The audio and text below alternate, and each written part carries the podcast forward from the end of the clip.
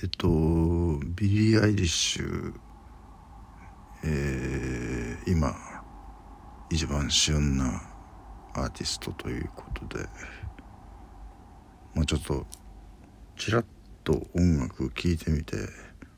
なんだこれはとまあなんていうか病んでるなっていう感じで。これのどこがいいの？と思ったんですがまあこれが、えー、2020年21年のリアルなのかみたいな、えー、このまま全然俺の好みじゃないなっていうのはあったんですけれどもね音楽的にはねあのそれこそこのポッドキャストと一緒でなんかボソボソボソボソ喋ってるだけのあの音楽なんですよ。ビリー・アイリッシュ。それでつまらないつまらないと英語の先生に言ってたんですけれどもじゃあじゃあちょっと歌詞を見てみようと。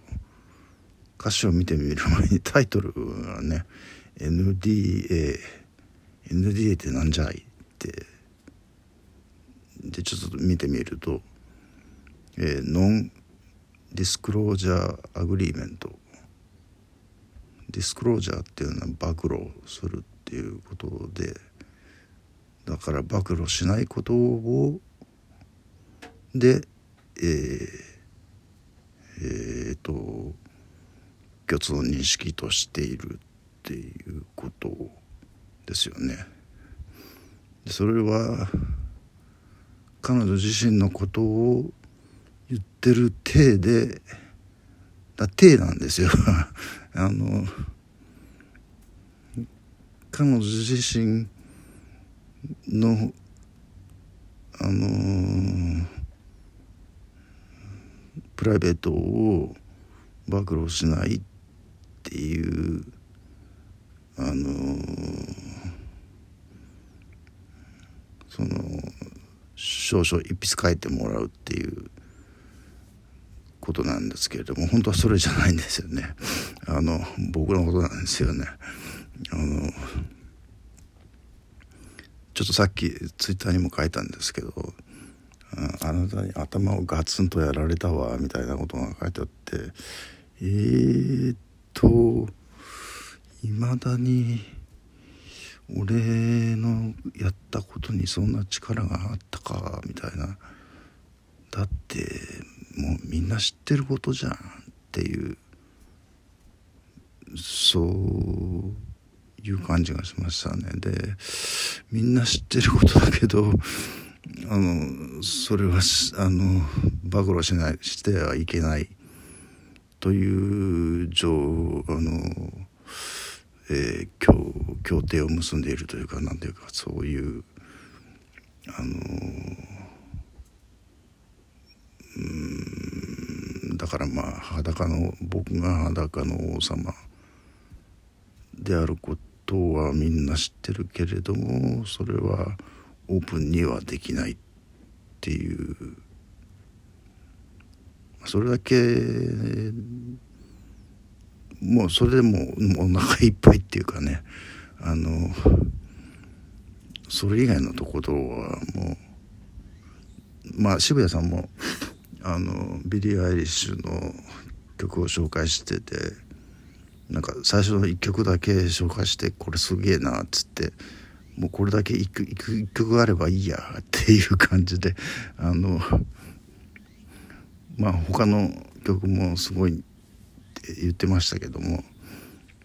この1曲だけあればいいや。って僕僕の場合はもうタイトルだけあればいいやみたいな。あのそういう、えー、なんですかね。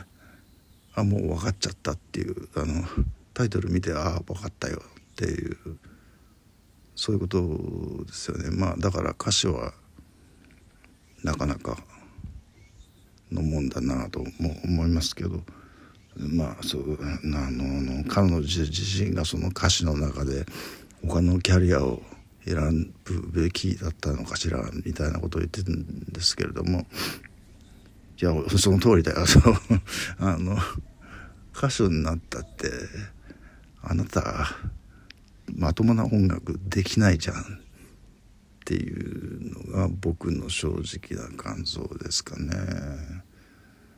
その歌詞がいくら鋭くてもそんなことは音楽の大事な要素ではないですよね。うんだからこそ僕はもう今の音楽は聴かないし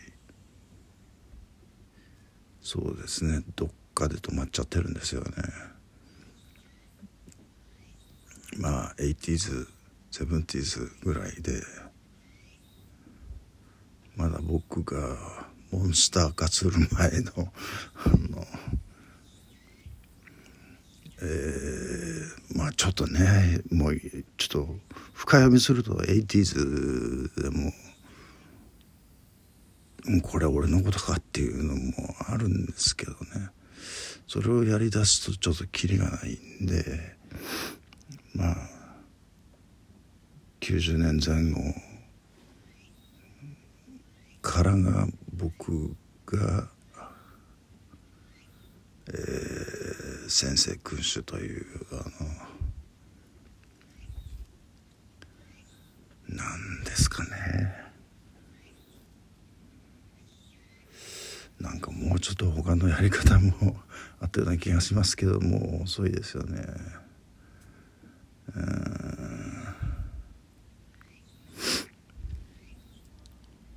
まあとりあえずだからビリー・アイリッシュ分かったよっていうそういうことで あのテレビ見ようかなと思ってたんですけどあの多分見たら嫌な気になるのであの見ないですあのもう歌詞見て分かりましたからあのあ、うん、じゃあ頑張ってねということで、えー、まあそんなところです。